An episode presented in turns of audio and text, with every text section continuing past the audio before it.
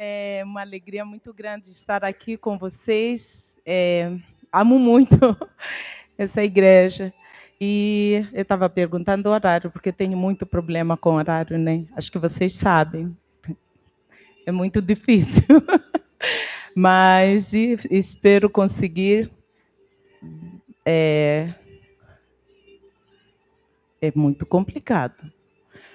Espero conseguir dar conta desse horário aí. E é uma alegria muito grande estar aqui. A casa do Senhor é o melhor lugar para mim, para se estar. Casa do Senhor que eu digo não o templo em si, mas aonde se louva o Senhor é o melhor lugar para estar. Então eu estou aqui grata a Deus porque ele tem sido muito fiel. E faz um tempinho que estou no Brasil, que estou aqui porque o Jonathan está aqui no Brasil, em Maringá, e como não não tem um, um sustento para se estabelecer aqui, ele está estudando.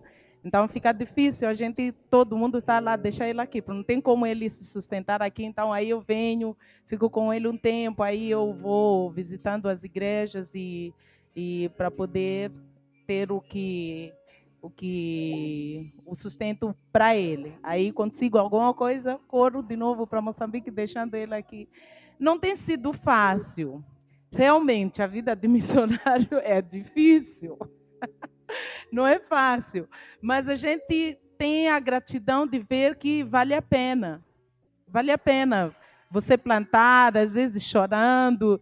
E, bom, queria dizer, o meu nome falta um L ali. Não é Muhule, Mulhule. Então pode colocar mais um L ali atrás, M-U-L-H. E mas esses tempos eu estou passando um momento de mudança na minha vida. Eu tenho falado para o Senhor. Não tem sido fácil. Só para vocês terem ideia, o Horácio está aqui no Brasil, chegou na semana passada. Mas não podia vir aqui. Porque ele estava muito exausto, ele estava muito cansado em Moçambique. Ele acabou de abrir mais uma igreja. E duas, na verdade. O grupo que for lá da próxima vez, vai conhecer muito mais igrejas que conheceu antes. E ele precisava muito vir para descansar e depois a gente voltar junto. E aí eu comecei a pedir ajuda para conseguir passagem para ele. E como uma igreja em Maringá, um, uma amiga de lá de Maringá e falou com algumas pessoas da igreja dela e contribuíram a maior parte para ele vir. O que, que significa isso? Então, você veio, a gente contribuiu a maior parte, então você tem que vir aqui na igreja hoje. Então, aí eu tive que vir sozinho. Aí você começa a pensar, puxa vida, é complicado isso, né? Porque você não pode ir aonde você quer. Porque alguém pagou para você, então você vai ter que cumprir o que a pessoa quer. Esse tempo tem sido um tempo de reflexão na minha vida e eu tenho percebido e Deus tem aberto portas para mim, para minha formação, para várias áreas. Eu tenho falado para o Senhor o seguinte: Senhor, eu acredito que está chegando uma hora que eu preciso fazer a tua obra, não com lágrimas. Eu preciso fazer a tua obra, eu preciso não acordar de manhã e pensar o que, que eu vou fazer com as crianças que eu tenho no projeto, porque eu não tenho como alimentá-las é, tenho que depender. O que, que eu vou fazer se eu tiver que viajar para algum lugar que eu amo? Então quer dizer que eu mesmo amando essa igreja, eu não posso estar aqui. Não para pregar, não é isso que estou dizendo, mas tá para estar com as pessoas que eu amo. Mas não posso. Por quê? Porque eu tenho que depender. E eu falei para o Senhor: chega, Deus. Eu sei que tu tens o plano para a minha vida e o Senhor tem aberto portas para a minha vida e eu acredito, irmãos, que a minha vida vai mudar em pouco tempo. Eu tenho colocado como propósito isso. Eu quero continuar fazer a obra do Senhor, fazendo a obra do Senhor, mas eu quero continuar fazendo a obra do Senhor feliz. Eu quero continuar fazendo a obra, eu poder acordar de manhã e dizer: Yes, Deus, o Senhor me deu isso, eu posso aplicar, eu posso fazer, e eu posso fazer da maneira como o Senhor quer e com alegria no meu coração. Essa igreja eu amo não apenas por ser a única nesse momento que tem nos ajudado, a única que tem nos ajudado. para a gente estar no Brasil, né? O, o, o Jonathan está no Brasil e o Horácio lá em Moçambique é a única igreja. Então não é fácil, é muito difícil. Mas nós sabemos que Deus é fiel. E eu tenho vivido esse momento agora, eu tenho conversado muito com Deus. E Deus tem aberto portas. E eu acredito plenamente que em breve, talvez virei aqui para contar alguma coisa para vocês. Porque Deus é fiel. Deus é bom. Não é fácil estar no campo. Não é fácil viver numa dependência total. A gente vive na dependência do Senhor, sim, mas Deus usa pessoas e as pessoas se deixam usar quando querem, mas quando não querem também, simplesmente não se deixam usar. E aí você acorda de manhã e fala: ai Deus, o que eu vou fazer? E eu costumo dizer: tem uma coisa que é próprio do brasileiro. Algumas pessoas ficam bravas comigo quando eu digo assim: o brasileiro ele tem uma uma educação um pouco diferente. Porque o brasileiro ele fala assim: quando você precisar, irmã, conta comigo. Mas ao mesmo tempo está dizendo assim: quando precisar, não é para você contar comigo. Porque no dia que você realmente precisa, a pessoa não está afim te ajudar. Isso não é com os missionários, isso não é só comigo. Eu vejo mesmo entre os brasileiros que você vê assim. Às vezes alguém coloca lá alguma coisa, olha, eu faleceu fulano, tive esse problema aqui. E alguém diz assim, ah, faleceu alguém da minha família, teve acidente e tal. E alguém comenta assim, se precisares de alguma coisa, você me fala. Ué, mas se já faleceu, o que, que você quer que ele fale mais? Se você pode, vai lá. Se você tem uma palavra de consolo, coloca. E a pessoa diz assim: se precisar de alguma coisa, você escreva, me procura. É uma educação. É diferente da nossa realidade. Mas eu estou vivendo um tempo agora, e eu falo isso para dizer que eu estou muito grata a igreja, que mesmo quando nós terminamos de estudar e voltamos para Moçambique, continuou e continua nos apoiando. Porque muitas igrejas simplesmente disseram: agora vocês estão voltando e agora vocês se virem, porque vocês estão voltando. Só que é mais difícil mesmo quando a gente volta lá, porque não tem como. E Moçambique agora está vivendo uma tensão muito grande política o, o, centro do país e o norte já começaram os ataques novamente por causa da guerra. Está numa crise jamais vista, numa seca terrível. Não há emprego. Os funcionários públicos já estão há, há meses sem receber. É um caos. Mas é ali onde nós estamos vendo a graça de Deus, que acima de tudo nós temos que viver, acima de tudo nós temos que pregar, acima de tudo temos que dar esperança para essas pessoas. À noite, se for possível, eu vou passar algumas fotos daquilo que a gente tenta fazer. É uma gota no meio do oceano, mas mesmo assim nós estamos fazendo aquilo que nós podemos. Então, quero dizer para vocês, muito obrigada. Muito obrigada, porque, acima de tudo, ainda temos uma igreja que se lembra de nós. Ainda temos um povo que se lembra de nós, que pode orar por nós, que pode nos ajudar na medida do possível. E que Deus possa te abençoar. Esses dias eu estou, estava meditando e vendo na palavra de Deus, eu estava lendo um livro que talvez muitas pessoas aqui, ou algumas já tenham lido, do Max Lucado, com o título Aliviando as Bagagens.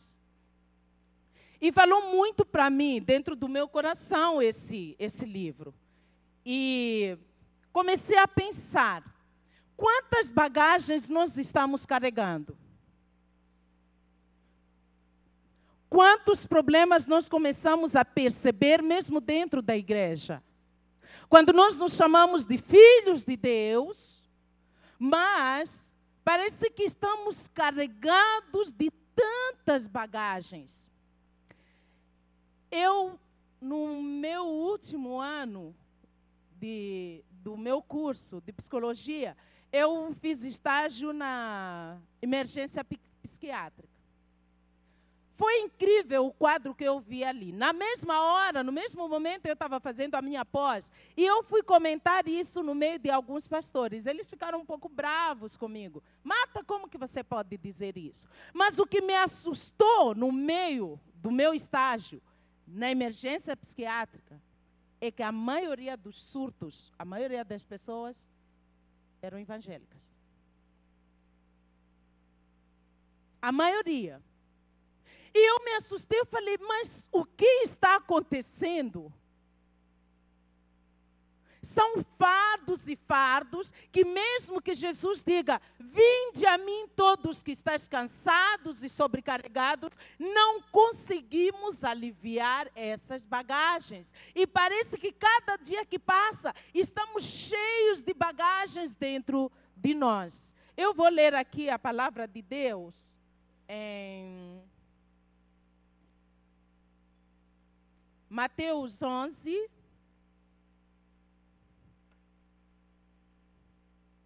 Versículos 28 e 29. E aqui Jesus diz: Vinde a mim todos os que estáis cansados e sobrecarregados, eu vos aliviarei. Tomai sobre vós o meu jugo e aprendei de mim, porque sou manso e humilde de coração, e achareis descanso para a vossa alma porque o meu jugo é suave e o meu fardo é leve. Uma palavra que estamos acostumados a ouvir. Uma palavra que qualquer um, mesmo em algum outro lugar, você pode dizer, mas a Bíblia diz: Vinde a mim, todos que estão cansados e sobrecarregados. Mas como que isso pode acontecer de uma maneira mais prática? Hoje é isso que nós temos olhado para Moçambique. Pessoas que estão sobrecarregadas, pessoas que estão cansadas, pessoas que não parece não haver uma saída para elas. Pessoas que não sabem mais o que fazer. Pessoas que o governo deixou à mercê dele, dele, deles mesmos. Por que, que eu digo governo? Porque a crise que hoje está estabelecida em Moçambique tem a ver exatamente com essas coisas de corrupção, de roubalheira, que o presidente anterior, ele fez 12 empréstimos, porque Moçambique ele não vive sem empréstimo para o funcionamento do Estado. Todo ano ele vai pedindo empréstimo. E aí, as grandes potências, você pede empréstimo e eles vêm e pilham, tiram o que tem no país, por isso a gente não vai para lugar nenhum. Aí ele, ele fez dois empréstimos por dois anos consequentes, e esse empréstimo ele aplicou nos negócios dele. Não houve justificativa para esses empréstimos, de bilhões. E agora entrou um outro presidente, e no início do ano ele vai para pedir um empréstimo para o funcionamento do Estado. FMI diz: não, tem dois empréstimos aqui não justificados. Enquanto o país, o, o Congresso não justificar isso, nós não vamos liberar esse empréstimo. Resultado disso, o Estado não tem dinheiro. Agora, para você chegar no banco, retirar o dinheiro, está contado. Você não pode retirar nem o dinheiro, nem o que é seu, porque não tem dinheiro. Os funcionários públicos não estão recebendo absolutamente nada. As pessoas estão num desespero. As pessoas não têm rumo. Estão andando de um lado para o outro num desespero, procurando um alívio. E não existe outro lugar onde possa acontecer, onde possa encontrar esse alívio. E aí é só em Deus. Mas só em Deus, sim. Mas não depende de Deus. Depende de você querer que ele te alivie. Porque essas coisas, Deus não invade a privacidade de ninguém. Você tem que querer. Você pode ter anos e anos e anos e anos dentro da casa do Senhor e permanecer da mesma maneira. Você pode viver muitos anos e não experimentar Deus. Esses dias eu estava falando com uma menina e falando para ela: eu preciso conversar com você. Eu preciso aplicar um, um texto em você para você saber de algumas coisas do seu perfil. Ela falou: Marta, Marta, não faz isso não. Eu acho melhor ficar do jeito que estou, porque eu não quero saber. E quantos de nós somos assim? Às vezes temos até medo de orar, de nos aproximarmos de Deus, de buscar a Deus de uma maneira tão profunda, porque nós temos medo do que vai acontecer. Sabe por quê? Porque quando você busca Deus do fundo do seu coração, quando você entra lá na profundidade com Deus, quando você tem um encontro com Deus, é inevitável. Algo acontece. E aí, às vezes, é muito bom você ficar no raso. Porque ali ninguém te confronta. Ali está muito bom. Ali ninguém vai tocar em você. Ali ninguém vai tirar você da zona do conforto. Vai ser muito bom. Mas quantos de nós temos medo?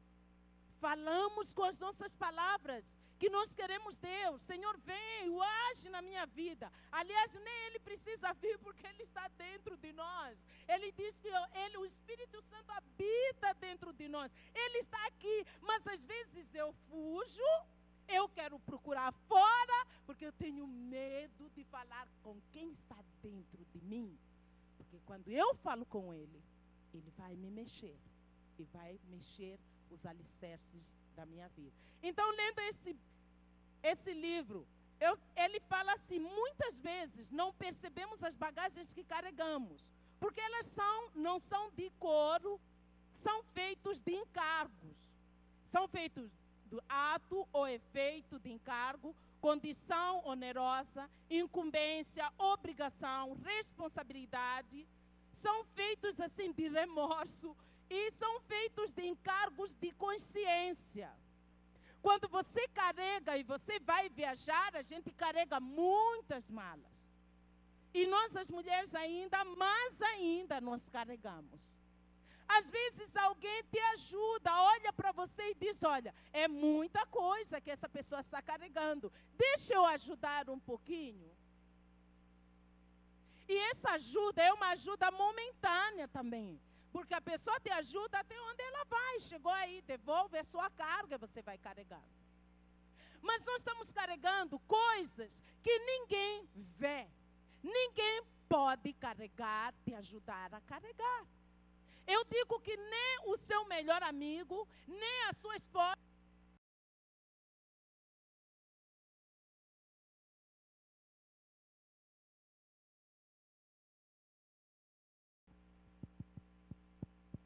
e pendura, obrigado, e pendura no ombro, e pendura a bolsa de aflição no outro ombro. Adiciona uma mochila de dúvidas, mas a mala postal noturna de solidão. Às vezes as pessoas estão aqui, estão orando, estão bem, mas voltam para as suas casas, são as pessoas mais solitárias da vida. E você não tem ideia o que essas pessoas vivem. Mas por que, que a gente não consegue enxergar? Porque os nossos olhos humanos são limitados. E nós não conseguimos ver. As coisas espirituais se discernem espiritualmente. E se o Espírito de Deus não puder te mostrar, e se você não tiver esses olhos espirituais, de você olhar, e não olhar de uma maneira rasa, mas você olhar e você poder ver o profundo, não tem como você enxergar isso. Por isso que nós temos pessoas que chegam na igreja, vão, estão sofrendo, estão cheios de cargas. Chega um momento que não dão conta mais dessas cargas. Elas desaparecem, elas somem mas ninguém viu. Mas elas estiveram aqui, passaram de você, passaram da sua frente, chegaram e sentaram do seu lado. Mas porque você não conseguiu enxergar. Como é bom saber que com os nossos olhos, os nossos olhos são limitados. Com os nossos olhos eu vejo o teto, não consigo ver além. Com os meus olhos eu vejo a parede e não consigo ver além. Mas se eu fechar os meus olhos com a profundidade de Deus, eu posso passar essas paredes. Eu posso olhar para alguém e não olhar apenas esse corpo e conseguir perceber que existe algo a mais que ninguém percebe. Esses dias alguém me procurou no Face. E eu falei: Eu não te conheço. Ela falou assim: Ah, você pode não se lembrar de mim. Já passam 15 anos que eu te conheci. E eu te conheci em São Paulo, na Igreja Batista do Povo. Aí eu lembrei, é verdade, uma vez eu estive naquela igreja. Eu estava junto com Horácio. Havia uma, um evento lá, a igreja estava super lotada. Super lotada. E nós sentamos, essa moça estava sentada à, à nossa frente. Aconteceu tudo, houve pregação e tudo. Mas não sei porquê. Na verdade, eu não posso dizer que não sei porquê, porque foi Deus que me mostrou. Eu olhei para aquela menina e falei: que coisa interessante, eu tenho muita vontade de abraçar essa menina depois do culto. Mas aí continuou o culto e foi quando terminou, estava muito cheio. E como estava muito cheio dentro da igreja e fora da igreja, até todas as pessoas que estavam no hall da igreja saírem e os que estavam dentro também saíram. Então nós ficamos ali sentados. Só que ela continuou de cabeça baixa assim, por muito tempo. E as pessoas que estavam do lado dela foram saindo, saindo, foram embora. Aí eu falei: não, mas eu não posso sair. Eu preciso falar com essa moça. E aí aproximei, cheguei, cumprimentei e falei com ela. Perguntei se eu podia ajudar, orar por ela naquele momento. Ela começou a chorar. E aí conversei um pouquinho mais com ela e ela disse muito obrigada. Obrigada porque eu estava saindo agora e eu ia me suicidar. Porque eu estou passando por um momento mais difícil da minha vida. Eu não tenho mais vontade de viver. Eu tinha decidido que hoje eu vim aqui mas eu saindo daqui, eu ia acabar com a minha vida. Que Deus me perdoasse. Aí eu conversei com ela, mostrei para ela que ela, não era esse o caminho, havia outra saída. E a saída é o próprio Deus, não precisava fazer desse jeito. Aí, graças a Deus, ela entendeu e saí dali, nunca mais tive contato com aquela menina. Mas sempre lembrava que um dia eu tinha tido essa experiência de conversar com essa menina. Mas não tinha o, o, o contato dela. E esses dias ela me disse: Lembra quando você orou por mim que eu ia me suicidar? Pois é, eu nunca me esqueci de você. E por esse tempo todo sempre procurei por você, por um contato para saber onde você estava, porque foi uma coisa que marcou a minha vida. Se hoje estou viva, porque você interferiu na minha vida num momento crítico, eu entendi que a melhor saída era confiar realmente em Deus. Ah, eu chorei muito de gratidão a Deus, de saber que Deus ele me usou para poder abençoar aquela menina. Mas quantas pessoas estão desfilando na nossa frente?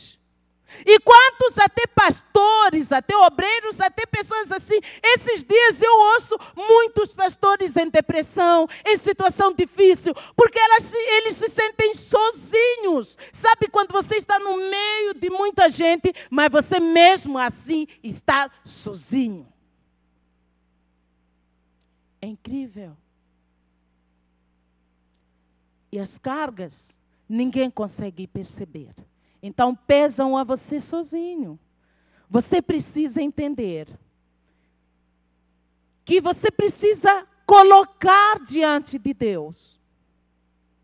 Mas como que eu vou colocar? Porque essas cargas são cargas que eu cresci e essas cargas foram colocadas. É, é, é incrível, né? Quando a palavra de Deus diz: olha, Inculca a criança a palavra, nem para que quando crescer não se, não se perca e não vai se esquecer. Só que o que nós muitas vezes somos inculcados na nossa infância até crescer é tudo daquilo que nos limita, é tudo aquilo que nos dói e vamos crescer é incrível, porque da mesma maneira como a palavra de Deus, que se você inculcar essa palavra, ela nunca mais vai se esquecer. A gente não esquece dessas coisas. E essas coisas vêm e se transformam em coisas com raízes muito profundas, de tal maneira que parece que fica difícil a gente poder entender e poder deixar nas mãos de Deus. Por quê? Desconfiamos de todo mundo e até do próprio Deus. Não, Marta, mas eu não desconfio de Deus. Mas se você não desconfia, pode ser algo que você não esteja entendendo. Mas você já percebeu que em algum momento você diz: Eu creio, o Senhor é poderoso, o Senhor é maravilhoso na minha vida, eu posso essas coisas, porque o Senhor está no controle de todas as coisas. E em algum momento você se descobre que você não entende nada, você não crê nada, que esse Deus realmente você não olha ele como maravilhoso, nada.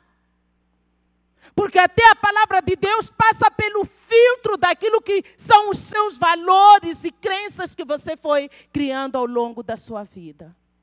E Deus, Ele não quer trabalhar de uma maneira rasa. Ele quer trabalhar de uma maneira profunda. Ele quer ir lá na raiz da coisa. E quem está disposto para que ele faça isso? Porque quando ele fizer isso, ele vai te desestabilizar. E é muito fácil a gente manter-se aonde nós sabemos que aqui eu já estou acostumado. Sabe quando nós estamos tão acostumados com o jeito de ser, ainda que não seja saudável, mas você diz: Ah, isso aqui eu já estou acostumado, eu já sei. As coisas são assim mesmo. Não vou trocar por algo que eu nem sei muito bem o que isso vai ser. E aí entramos num clima em que nós até desconfiamos do próprio Deus. Porque para você confiar em Deus, você tem que ser que nem num trapézio.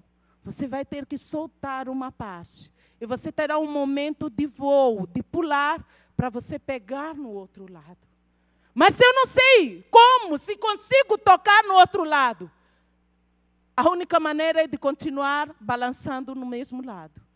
Porque esse vão aqui até chegar ao outro lado me assusta não me deixa, não me dá estabilidade. Só que esse vão, quem cuida é Deus. É onde sai toda a sua sabedoria. Nesse vão em que você está suspenso, você não está mais no lugar onde você confia, onde você acha que está pisando o chão. Esse aqui é Deus que cuida. Esse aqui precisa da confiança em Deus. Mas como você vai pular? Se você está cheio de cargas. E você começa a ver. Quando você está cheio dessas cargas, logo você estará arrastando mais traços que um carregador. Não admira que você esteja tão cansada ou tão cansado no final do dia. Puxar bagagem é exaustivo. Se carregar várias malas se torna difícil de caminhar. Imagina as suas bagagens interiores. As suas bagagens que você acha que superou, mas quando você olha, percebe que ainda estão lá, te assustam, te atemorizam. E o Paulo diz: Olha, rogo-vos, meus irmãos, eu vos rogo, eu vos peço não se conforma com esse mundo, mas transforme-se pela renovação da mente.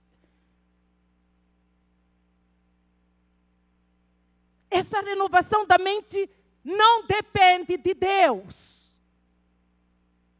Depende de você perceber e colocar nas mãos de Deus e dizer: Senhor, eu preciso.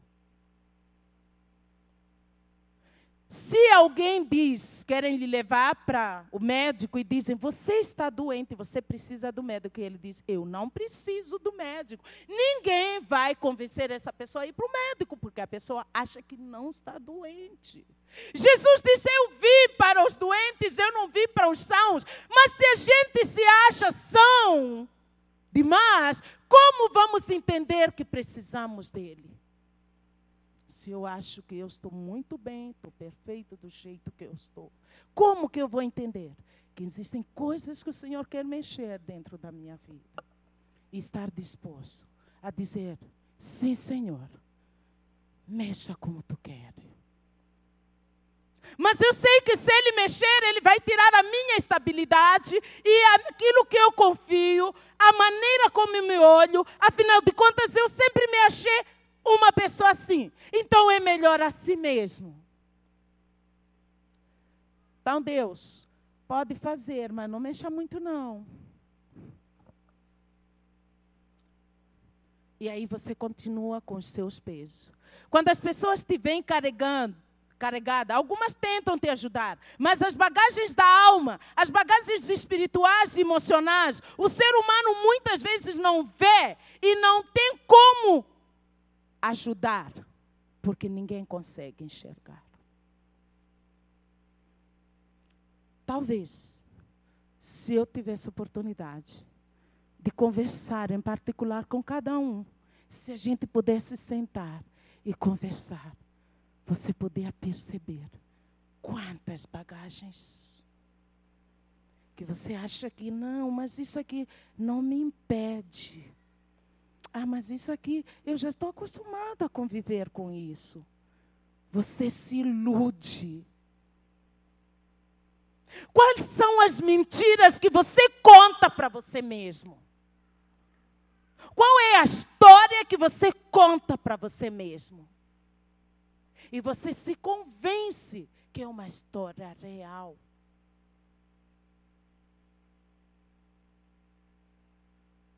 Vinde a mim, todos que estão cansados e sobrecarregados, que eu vos aliviarei.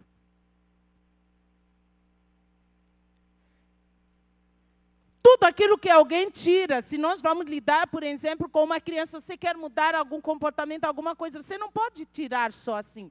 Você tem que colocar alguma coisa mais adequado no lugar. E Deus faz a mesma coisa, porque Ele diz na palavra dele assim: Vinde e diz: Aprendei de mim, e achareis descanso a vossa alma, porque o meu jugo é suave, quer dizer, eu vou tirar as suas cargas, eu vou tirar tudo aquilo que te deixa encurvada, encurvado. Aliás, vou falar disso à noite. Vou tirar tudo isso, mas não vou te deixar vazio. Eu vou te dar algo suave, algo leve.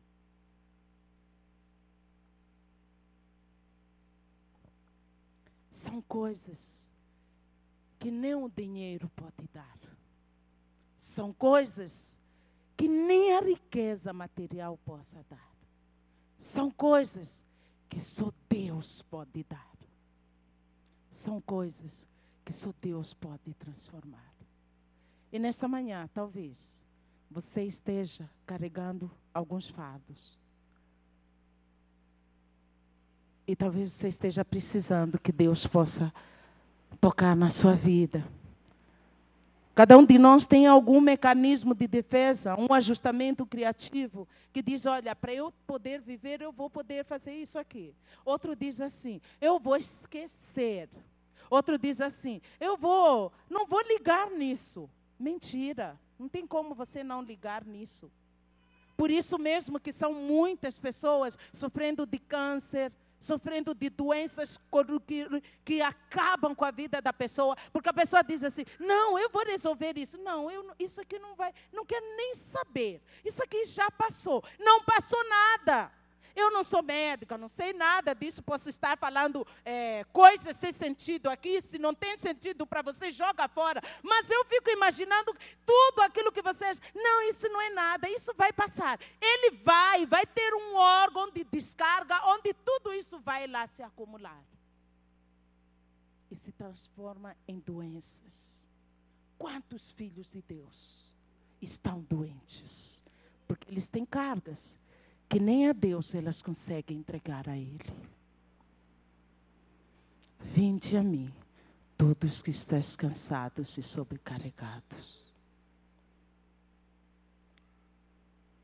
Jesus fala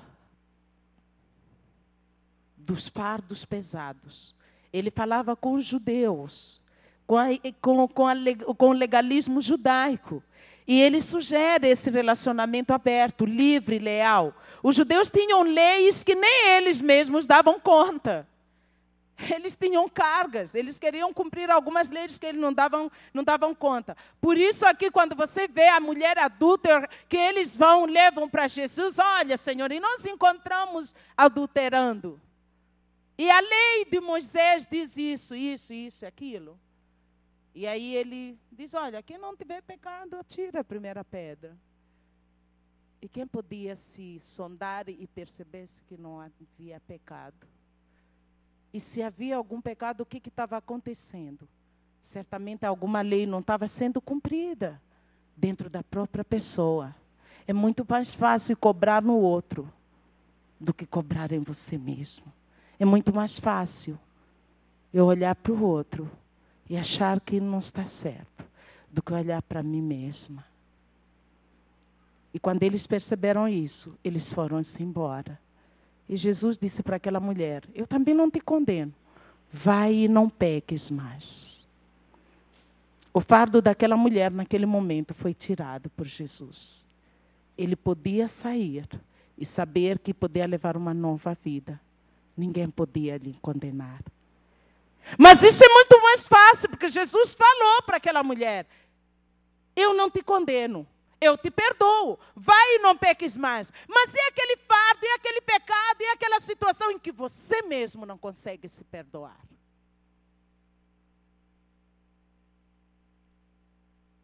E aquela situação que você está lutando dentro, não consegue se perdoar.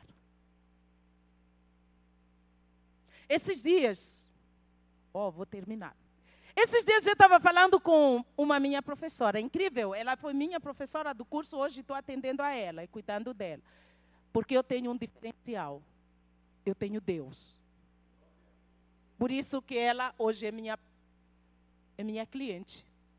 Que ela ainda seja doutora e PhD e tudo, mas ela, eu sou PhD por Deus. Não porque eu estudei nada, não. Porque Ele é meu Deus. E Ele me, me ensina na prática. O negócio, quer conhecer Deus, vai para a África. Ali você tira o doutorado, assim, a cores, a vista, tudo a vivo e a cores. E eu estava dizendo para ela, e dizendo, como que você continua vivendo desse jeito? E ela falou assim, não, porque os meus pais, porque tal, tá bom. E agora, o que, que você pensa? Não, porque é, é, eu me sinto num, num, numa dor muito grande, porque eu neguei o meu pai, porque eu não sabia o que estava acontecendo, eu fui a pior filha, porque eu tinha vergonha do meu pai, eu não queria. Hoje entendo que o meu pai é uma pessoa maravilhosa e tudo, mas isso dentro de mim não tem como me perdoar. Aí eu falei para ela uma coisa assim. Lembrei-me que a palavra de Deus mostra que Deus julga a intenção do homem. O fato de você levantar e dizer eu vou dar a minha oferta pode ter duas ou três ou quatro intenções. Pode ser para mostrar que você tem e pode dar. Pode ser de dizer eu não tenho muito, mas isso é tudo que eu tenho, eu posso abençoar, eu quero fazer algo lealmente. Pode ser, ah, eu quero que todo mundo veja que eu dou. Tem muitas intenções atrás disso. E Deus não julga a ação em si, Ele julga a intenção que está por detrás disso. Aí eu falei para ela, tá bom, eu entendo que você se sente como uma filha péssima, e até hoje está difícil você se perdoar disso. Mas me fala, quando você sentiu vergonha do seu pai, qual era a intenção positiva que estava por detrás disso? Ela olhou para mim assim: Como assim intenção positiva, Marta? Falei: Sim. Vamos pensar qual era a intenção positiva quando você fez isso. Ah, não sei e tal. Eu falei, quando você naquele dia você chegou e disse seu pai para ficar lá longe e ele não te acompanhar, você ia lá naquele colégio, que era um colégio de uma classe de média alta, e você não queria que vissem o seu pai e tudo. Será que você fez aquilo porque você não amava o seu pai, porque realmente você não aceitava ele? Era isso, você não amava o seu pai? Não, Marta, eu amava. Mas o que que te fez naquele dia que você não permitisse que ele chegasse perto. Pensa. Aí ele pensou. Uma das coisas, porque eu não queria que os meus, as minhas colegas rissem da, do meu pai. Então eu falei, então você queria proteger o seu pai da vergonha, nesse caso. Ele não passasse é, por vexame, que as, as, amigas não falassem e, e apontassem o dedo e falassem que porque isso ia te fazer mal. Sim. Eu falei, essa é a intenção positiva. Então você pode se perdoar. Por quê? A ação em si não foi tão feliz de você deixar ele lá. Mas a intenção por detrás é porque você não queria que o seu pai passasse por ser olhado e as pessoas caçoassem e olhassem para o carro dele e começassem a rir. Você nem sabe se isso iria acontecer ou não, mas você dentro de você pensava, talvez mesmo sem entender, não quero que o meu pai esteja exposto a isso.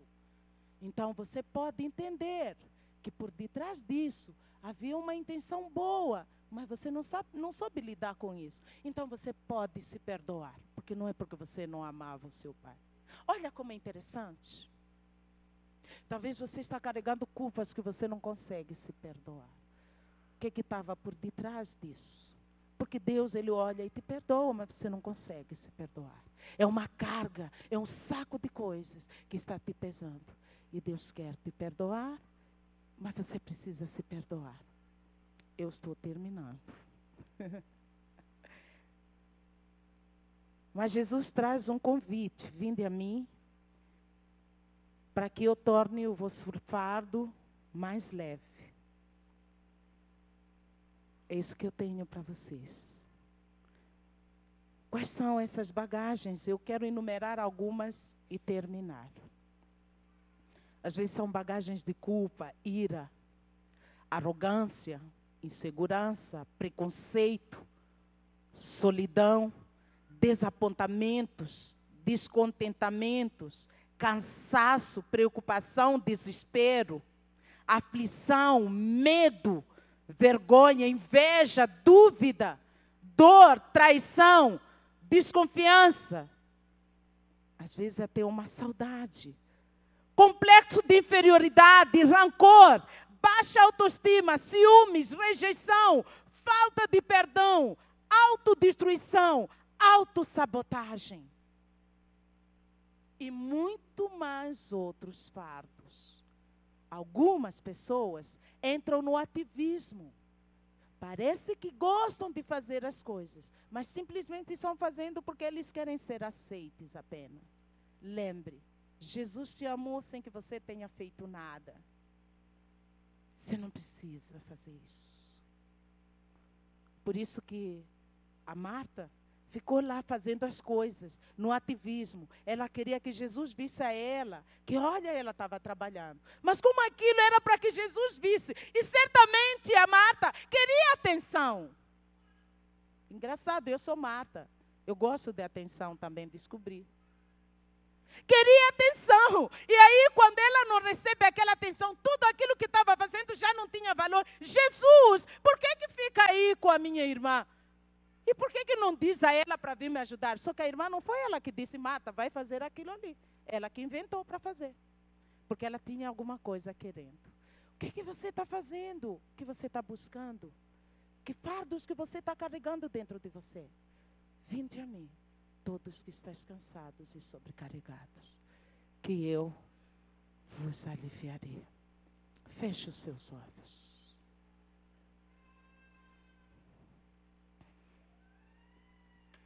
Pai, tu és poderoso para fazer infinitamente mais. Tu és poderoso para sondar os nossos corações Tu és poderoso para nos aliviar. Porém, nós precisamos nos dispor e colocar diante do teu altar. Nesta manhã, Senhor, às vezes nos enganamos a nós mesmos. Contamos histórias mentirosas para nós mesmos. Contamos histórias para podermos nos sentir bem, mas como essas histórias são mentiras para nós mesmos, não dura muito tempo. Senhor, queremos poder contar uma verdadeira história. Quando o Senhor vem e nós abrimos o nosso coração e permitimos que o Senhor alivie as nossas bagagens. Senhor, alivia as nossas bagagens. Porque não temos forças para ajudar ninguém se nós mesmos estamos cansados e sobrecarregados. Que a tua graça, Senhor, possa ser abundante. Nós precisamos de ti. Mais do que nunca, Deus, precisamos da tua graça. Ajuda-nos, Senhor. Toca-nos, Deus. Eu te peço tudo isso no nome bendito de Cristo Jesus. Amém.